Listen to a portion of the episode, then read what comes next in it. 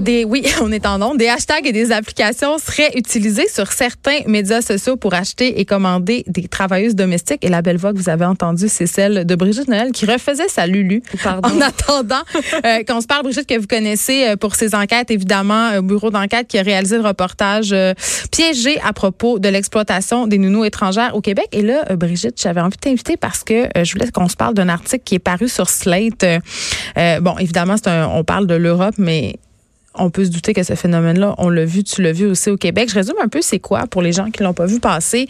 Euh, ce sont des travailleuses domestiques qui sont vendues essentiellement comme des marchandises pour quelques milliers d'euros pour aller travailler dans des familles loin de leur pays d'origine. Donc, euh, scénario de déjà vu ici.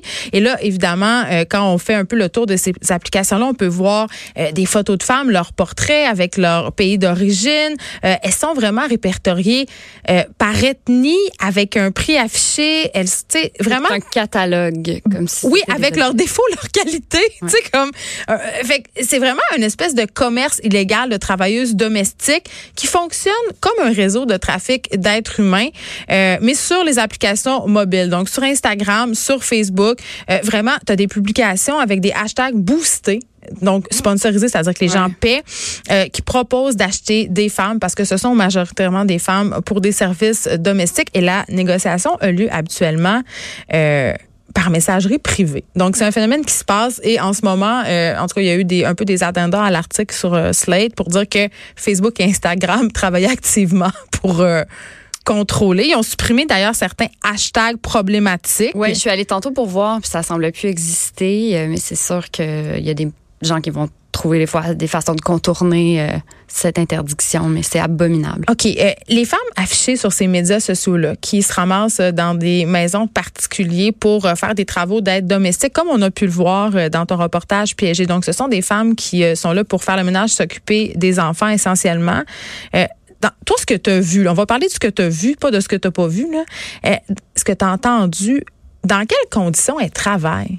Mais ça peut être extraordinaire, ça peut être des conditions de travail positives. Parce que moi, je n'avais une année chez nous, ça, a marocaine, puis tout allait bien, je la payais un bon salaire, puis c'était déclaré. C'est ça. Alors, il faut le dire, il y a des employeurs qui sont bons, il y a des euh, Des agences qui sont honnêtes. des agences qui sont honnêtes. C'est pas un programme qui est pourri, euh, mais il y a ça permet de dérapage. Puis le problème principal qu'on a perçu, nous, c'est qu'il n'y a pas beaucoup de surveillance euh, des milieux de travail de une parce que, tu sais, aller faire des inspections dans un resto, dans sur une ferme, c'est assez facile de juste faire une inspection surprise. Mais quand tu parles d'une résidence privée, Mais on plante pas là comme dans un moulin, là. Exactement. Puis la nounou, c'est souvent la seule, c'est souvent la seule employée. Et donc, c'est compliqué pour nos autorités, nos gouvernements de faire des inspections.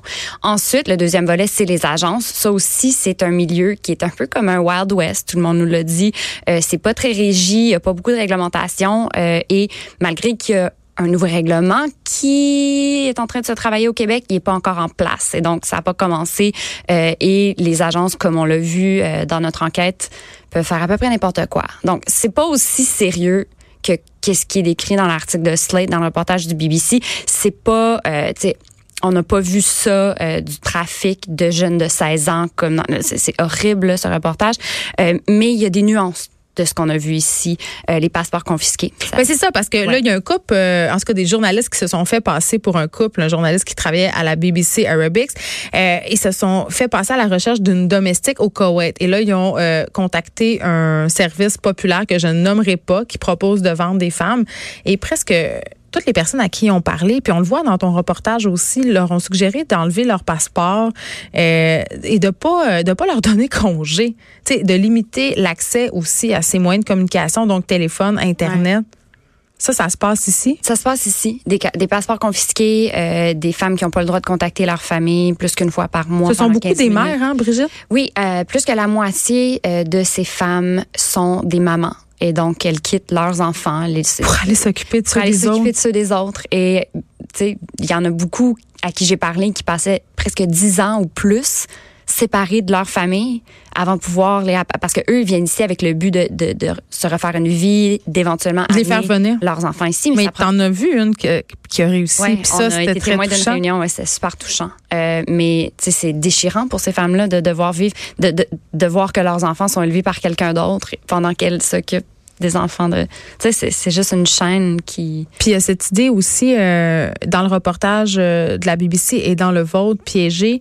Euh, ces femmes-là sont, sont, sont déshumanisées. On parle d'elles comme si elles étaient des choses. On dit par exemple, ah, sais, elle, pour être heureuse, tu as juste à y acheter du riz. Oui, ça, c'est des choses qu'on nous a dit à nous ici, au Québec. Oui, quand même. Et on dit, euh, ah, euh, elle est gentille, elle sourit tout le temps, même si tu lui fais faire super beaucoup d'overtime et que euh, tu la fais travailler jusqu'à 5 heures du matin, elle va jamais se plaindre. Fais juste lui donner un petit peu plus d'argent. Ouais. Mais pas tant que ça. Fait que nous, tu sais, on, s'est fait passer, mais je me suis fait passer pour une mère à la recherche de nounou. J'ai contacté plusieurs agences et puis c'était assez frappant à quel point il y en a plusieurs qui d'entrée de jeu me donner des conseils pour contourner la loi. Ah ben tu sais, on peut s'arranger pour qu'elle-même paye son billet d'avion.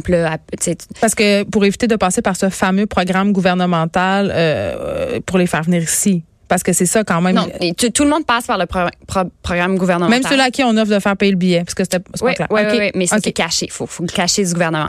Alors tu dis, euh, tu sais, euh, bref, alors on les fait payer leur propre billet d'avion. Euh, ensuite, il y a plusieurs agences, je crois, trois, quatre, ben, bref, presque plus que la moitié des agences à qui on a parlé nous ont dit, tu sais, oui, à votre, à votre travail des heures supplémentaires, pas nécessaire de les payer de façon formelle. Fait juste lui donner des petits extras en argent comptant, négocier avec elle pour un cadeau. Tu sais, pas nécessaire de payer toutes ces heures. Puis certaines de ces femmes-là habitent chez leurs employeurs et donc elles sont disponibles pour travailler 24 heures sur 24. Puis il y en a, qui se réveillent pendant la nuit pour prendre soin du bébé? Du bébé. Il y en a qui travaillent avec des personnes âgées, donc ils doivent changer, changer les couches. parce qu'on pense beaucoup enfants, mais c'est aussi personnes âgées. C'est aussi personnes âgées. Et donc, euh, ces femmes-là, tu sais, elles sont disponibles 24 heures sur 24, mais elles ne sont payées que le salaire minimum pour 8 heures par jour max. Et donc, tu sais, si tu comptabilises toutes les heures qu'elles ont fait au courant de la semaine, c'est souvent genre 5-6 dollars de l'heure. Puis l'argument qu'on nous sert tout le temps, euh, de toute façon, il n'y a pas de Québécoise qui veut faire ça. C'est ça, c'est ça. Et on nous faisait souvent miroiter ça quand on appelait les agences. Ah ben tu trouveras personne ici qui va faire ça pour un bob. Tu sais, faut ailleurs. Ces femmes-là ont travaillé dans les pays arabes ou en Asie de l'Est. Elles sont habituées de travailler très fort pour peu d'argent. Fait que c'est les, les employés parfaits. Ça va être pas cher pour vous. Tu sais, c'était complètement déshumanisant, déshumanisant. Et la ligne que tu as dit tantôt, je demandais, ah, est-ce qu'elle mange avec nous? Tu elle fait partie de la famille. Ah, en autant que tu as du riz chez toi, elle va être bien contente. C'était choquant. Ben, en tout cas, moi, quand tranche de vie, quand je travaillais dans Outremont, euh, chez TVA Publications, c'était sur le chemin Bates et je marchais du métro Outremont jusqu'au chemin euh, Bates pour aller travailler. Et j'en voyais beaucoup de ces nannies-là, euh, souvent euh, qui avaient des souliers trop petits. on s'imagine que c'était les vieux souliers de la madame pour qui elle travaillait. les talons par-dessus les renforts des souliers parce qu'ils étaient trop petits, des, des vêtements trop petits, pendant que les enfants étaient dans des poussettes bougabou à 2000 pièces habillés en Armani Baby et ça me brisait le cœur à chaque fois. Et c'est ils étaient isolés. Je les trouvais isolés. Elles sont absolument isolées. Puis c'est ça le plus gros problème, c'est que ces femmes-là, elles travaillent seules. Alors, eh, qui va leur, qui va leur parler de leurs droits? Qui va leur dire que c'est pas correct?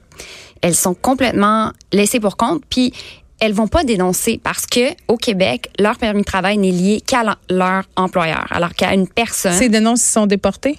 Fait que si les dénoncent, elles perdent leur, elles perdent leur emploi.